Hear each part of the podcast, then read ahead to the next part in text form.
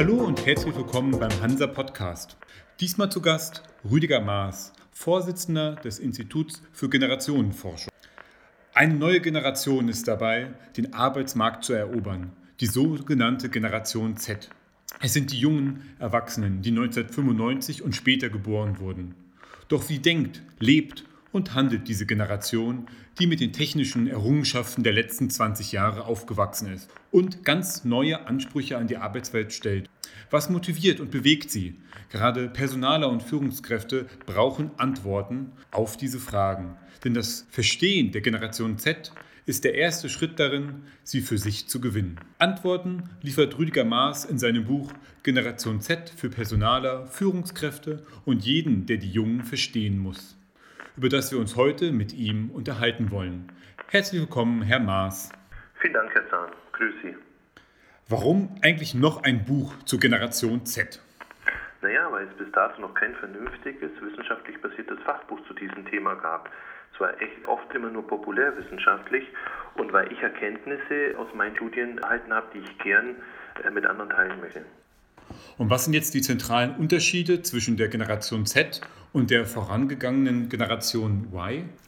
Naja, also während die Generation äh, Y noch stark an Work-Life-Balance oder Work-Life-Balance forderte und oft noch unentschlossen in die Arbeit geht, möchte die Generation Z schon eine Art, äh, was ich nenne, Work-Life-Separation. Sie möchte eine klare Trennung zwischen Arbeit und Freizeit. Ihnen ist eben Geld weniger wichtig, als es noch der Generation Y war. Das haben auch unsere Studien ergeben. Und sie hat einen sehr starken Fokus auf ihre Primärfamilie, sprich auf die Eltern und Geschwister und auf ihre Freunde. Es gilt also eben, diese eben regelmäßig zu treffen. Und das bedeutet wiederum Anrufe, E-Mails äh, nach Dienstschluss möchte diese Generation vermeiden oder gar nicht haben, weil bei dieser Generation Z eben äh, Freizeit Freizeit bedeutet und Arbeit und Freizeit nicht gern vermischt werden möchte. Und die Generation Y war da noch sehr stark in Richtung, okay, ich nehme Arbeit mit nach Hause und arbeite von zu Hause aus. Also sprich auch Homeoffice und dergleichen war damals schick. Und jetzt bei Generation Z wird das eher abgelehnt. Das ist einer der großen Unterschiede der beiden Generationen. Und wie konnten Sie das Ganze erforschen? Naja, zuerst kamen viele Unternehmen auf mich zu und sagten, oh, ich verstehe die Generation nicht mehr, die Jungen nicht mehr. Die sagen kurz vorher ab, die sind ein Stück unverbindlicher, ich komme wenig an die ran, ich kann die wenig begeistern. Und damals habe ich noch die, die ganze Literatur durchforstet vor drei, vier Jahren, was es da so gab. Und es ging immer in die Richtung Millennials und äh, das hat nie gematcht mit denen, äh, was beschrieben wurde. Deswegen habe ich mir also Vertreter der sogenannten Generation Z einfach eingeladen in mein Unternehmen, habe mit ihnen Workshops gemacht und rausbekommen, was, was interessiert eigentlich diese Jugend, in welche Richtung möchte ich die geben. Also so eine Art qualitative Befragung. Daraufhin habe ich einen Fragebogen entwickelt und habe da nochmal 100 äh, Vertreter circa mit befragt, der mhm. Generation Z, um da auch dann Fragebogen Effizienz, Ökonomie, Redundanzen, unverständliche Doppelungen durch Rombas Alpha und so weiter rauszufinden, um dann einen richtig guten Fragebogen zu machen. Und dann ging ich an die Berufsschulen, Gymnasien, Universitäten der einzelnen Bundesländer immer mit so einem Stapel voll Fragebögen teils wirklich auch Lehrer, die sehr begeistert waren von der Studie, die sagten, toll, dass das mal untersucht wird und eben sehr viel online über Social-Media-Kanäle. Mit anhand der Ergebnisse habe ich dann wieder eine, dieser quantitativen Befragung habe ich dann wieder eine qualitative gemacht und habe dann noch so Fragen, die noch offen waren, zum Beispiel mit Familie, was meint ihr denn mit Familie und so weiter, das nochmal im Einzelnen mit Fokusgruppen geklärt und hatte dann so eine runde Studie mit über 2000 äh, Jugendlichen. Die habe ich dann nochmal gefiltert auf 17 bis 23, weil das für mich so diese Zielgruppe war, wo ich sage, da wissen schon die Leute, in welche Richtung sie arbeiten möchten, wohin sie gehen möchten, studieren oder Ausbildung. Die Generation Z ist ja auch noch wesentlich jünger, aber jetzt, ich wollte eben keine 13-, 14-Jährigen dort befragen, weil die vielleicht noch, ja, Arbeitswünsche oder Berufswünsche oder Studienwünsche haben, die sich nochmal ändern. Also ich wollte tatsächlich Menschen abgreifen, die kurz vor dem Arbeitsantritt sind. Hm. Genau, so wie Sie schon gesagt haben, Sie haben ja mit zahlreichen Angehörigen gesprochen.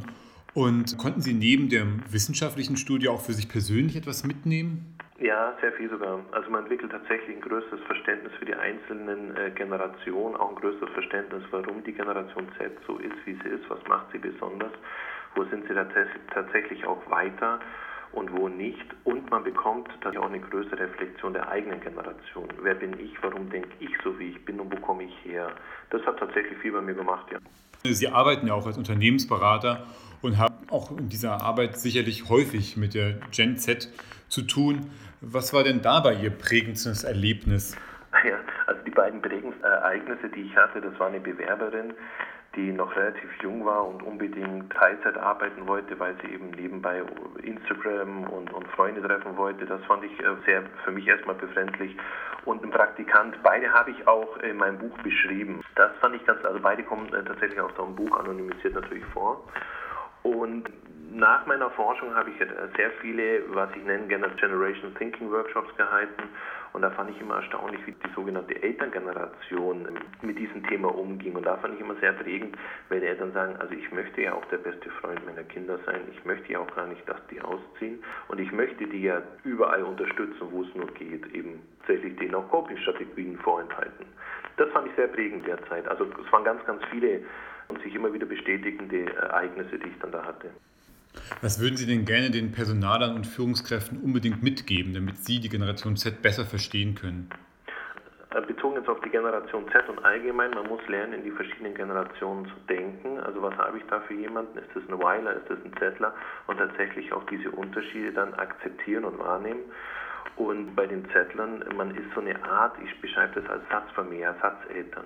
Diese Kinder haben 20 Jahre gehört, wie gut und toll sie sind und kommen jetzt ins Arbeitsleben. Das erste Mal tatsächlich so einen Schritt außerhalb des Elternhauses. Also man muss sowas sein wie Ersatzeltern. Bei negativen Feedback sind die ja kaum gewohnt, da die Eltern das sind ja da die Eltern die in der Regel immer protegiert haben. Das wird ein Thema sein, dass daran muss man sich gewöhnen und man muss sich wundern, wo man teilweise die Generation abholen muss und was die aber schon können im Gegenzug.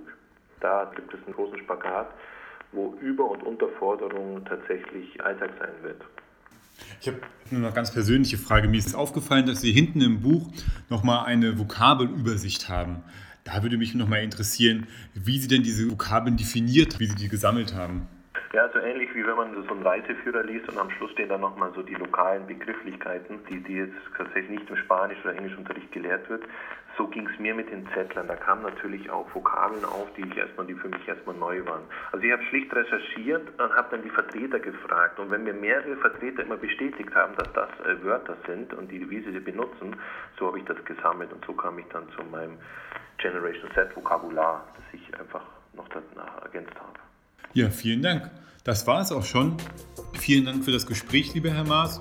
Das Buch zum Podcast Generation Z für Personale und Führungskräfte und jeden, der die Jungen verstehen muss, von Rüdiger Maas gibt es im Web und in der Buchhandlung Ihres Vertrauens für 34,90 Euro. Auf Wiederhören und bis zur nächsten Ausgabe des Hansa Podcast.